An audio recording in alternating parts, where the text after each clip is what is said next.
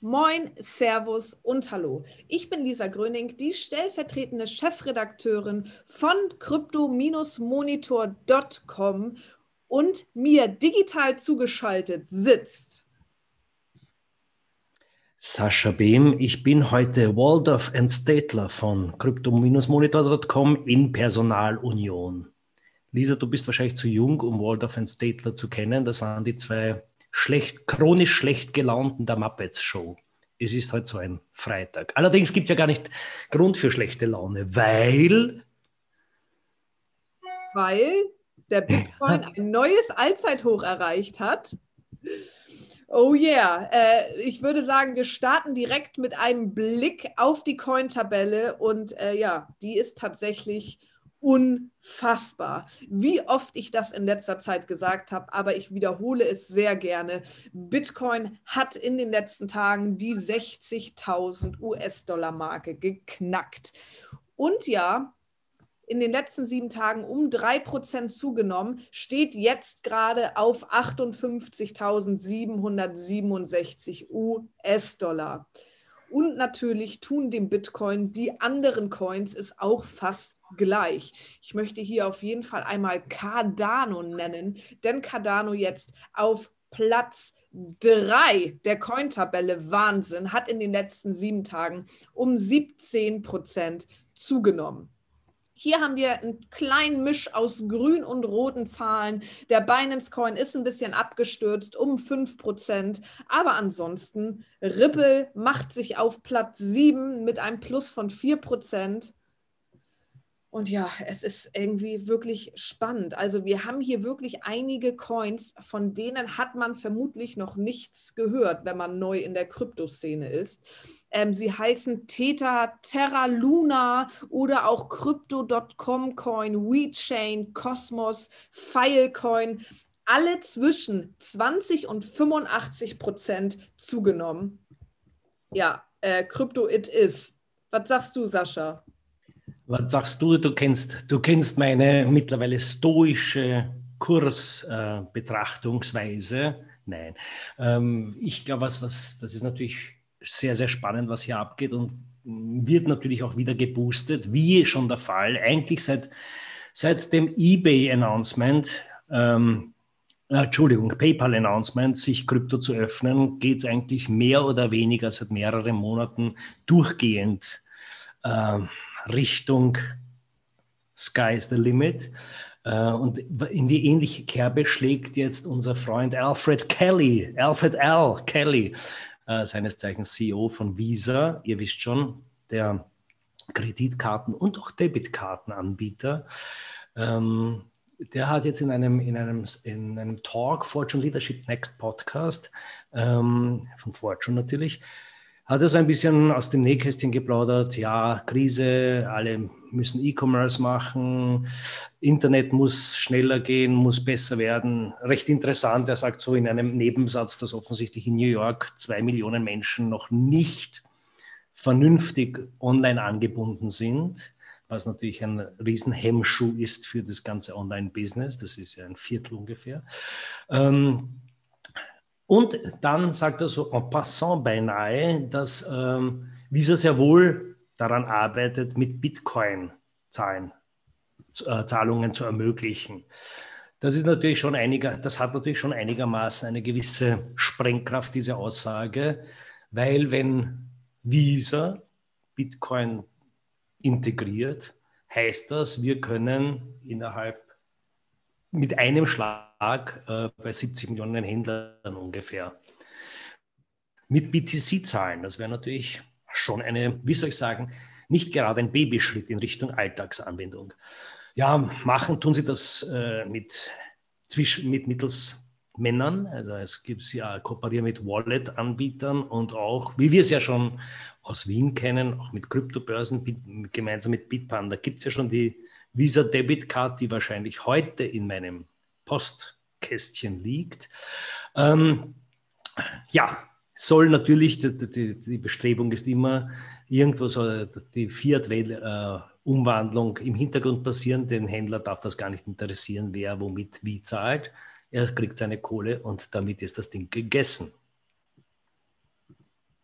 Wahnsinn. Also wenn das wirklich passiert, dann hoffe ich, dass ich bald hier sitze und sage, der Bitcoin-Kurs hat ein neues Allzeithoch erreicht, 100.000 US-Dollar. Ja, werden wir mal sehen. Äh, auf jeden Fall gibt es natürlich sehr, sehr viele Leute, die mit Kryptowährungen irgendwie schon zu einem gewissen Reichtum gekommen sind, beziehungsweise Money damit gemacht haben. Und ich wollte euch einmal ein paar mehr Alternativen zeigen, wie man eventuell noch mit Kryptowährungen quasi Zinsen verdienen kann.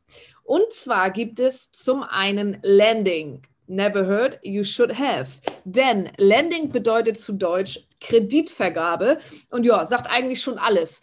Denn das Prinzip ist ähnlich wie Geldanleihen bei einer Bank. Der Kreditnehmer muss als Sicherheit lediglich Kryptowährungen hinterlegen, um einen Kredit zu bekommen. Bedeutet de facto, der Kreditnehmer entscheidet sich bewusst dafür, die Kryptowährung nicht zu verkaufen, sondern zu behalten. Ist ähnlich wie eine Pfandleihe, nur muss man natürlich bedenken, der Bitcoin-Kurs steigt ja hoffentlich in der Zukunft auch.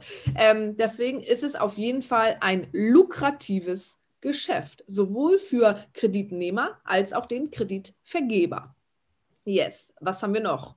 Staking, der neue Shit. Naja, so ganz neu ist es nun auch nicht mehr, aber ich reiße es mal kurz an. Viele Kryptowährungen wie Tron, Binance Coin etc. laufen ja auf dem sogenannten Proof of Stake. Dabei wird nicht dieses voll aufwendige Mining betrieben, sondern halt Staking. Ich verschone euch jetzt einmal mit den Technik, mit den technischen Implikationen, die das mit sich bringt, weil das ist mehr so ein bisschen nerdy Talk und den wollten wir hier ja nicht anbringen im Podcast. Ähm, aber tatsächlich nimmt euch diesen Vorgang des Stakings eine Kryptobörse ab. Also auf diversen Kryptobörsen könnt ihr euch anmelden und dort wie eine Art, ja, einfach wie ein Sparkonto eure Kryptowährungen anlegen und da erhaltet ihr dann Staking Rewards oder Zinsen drauf. Also auch ziemlich, ziemlich easy dann haben wir ja auch über DeFi gesprochen. Genau, ihr wisst wahrscheinlich mittlerweile alle, was es ist. Decentralized Finance. Denn bei den DeFi-Anwendungen übernimmt die Aufgabe des zentralen Mittelsmannes, wie bei einer Bank zum Beispiel, das Netzwerk an Teilnehmern, also unsere geliebte Krypto-Community. Naja, wie kann ich damit denn jetzt Kohle machen? Mit den Smart Contracts. Diese schlauen Verträge können nämlich dazu genutzt werden, um Guthaben clever anzulegen oder aber zu verleihen. Dazu sei gesagt, wir sind wie immer keine Anlageberatung und DeFi ist definitiv die riskanteste Anlagemöglichkeit, weil man hier natürlich mit der sehr hohen Volatilität der Kryptowährungen spielt. Well, ich glaube, es gibt mittlerweile mehr Möglichkeiten als mit Fiat-Geld ja, Kryptogeld zu machen.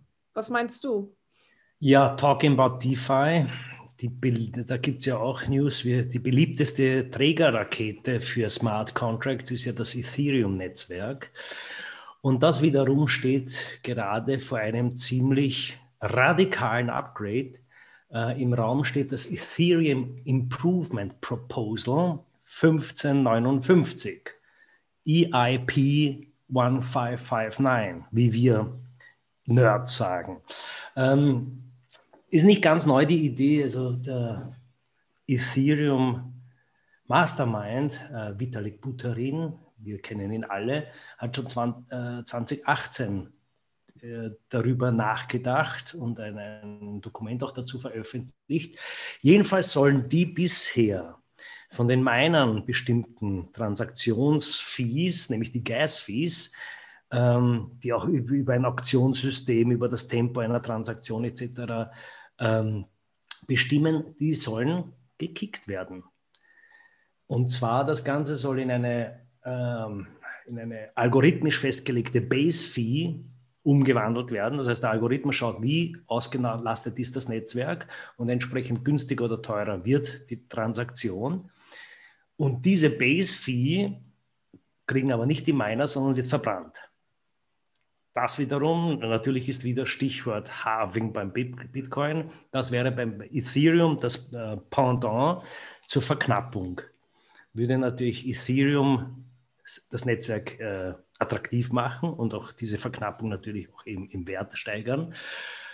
Wenig überraschend sind die Miner nicht wahnsinnig begeistert von der Idee, weil sie jetzt um die Gas-Fee umfallen und die Base-Fee, wie gesagt, verbrannt wird. Ähm, ja, damit die Miner-Community dennoch gewogen bleibt und wie gesagt, dieses EIP 1559 ist ja schon beschlossene Sache, ähm, kriegen die Miner in Zukunft ein Trinkgeld. Und zwar heißt das TIP tatsächlich. Und diese, das ist ein Anreizsystem, dass, die, dass quasi man auf Transaktion, auf die Base-Fee drauf zahlt, um quasi eine, eine Bevorzugung in der, im, im Netzwerk und in der Abwicklung der Transaktion erreichen zu können. Das heißt, ihr könnt dann Miner tippen. Auch ein nettes Modell. Oh, ja. Sascha, hast du noch was auf dem Herzen, was du loswerden möchtest? Ja, eine schlechte Laune, aber ich glaube, es ist ein Freitag jener Freitage. Vielleicht ist es PMS. Lassen wir es einfach gut. Mit Sicherheit, lassen wir es so stehen. Gut, wir wünschen euch in jedem Fall keine schlechte Laune, sondern die besteste Laune äh, mit diesem wunderschönen Wetter, zumindest hier in Hamburg, und entlassen euch jetzt in ein schönes Wochenende. Wenn ihr mehr von uns erfahren wollt und natürlich von der Welt der Kryptowährungen, dann folgt uns gerne auf allen möglichen Websites, Social Media Accounts von Facebook, Twitter, Instagram über Reddit und schaltet gerne die Push-Benachrichtigung ein auf crypto-monitor.com. Bis dahin, bleibt gesund.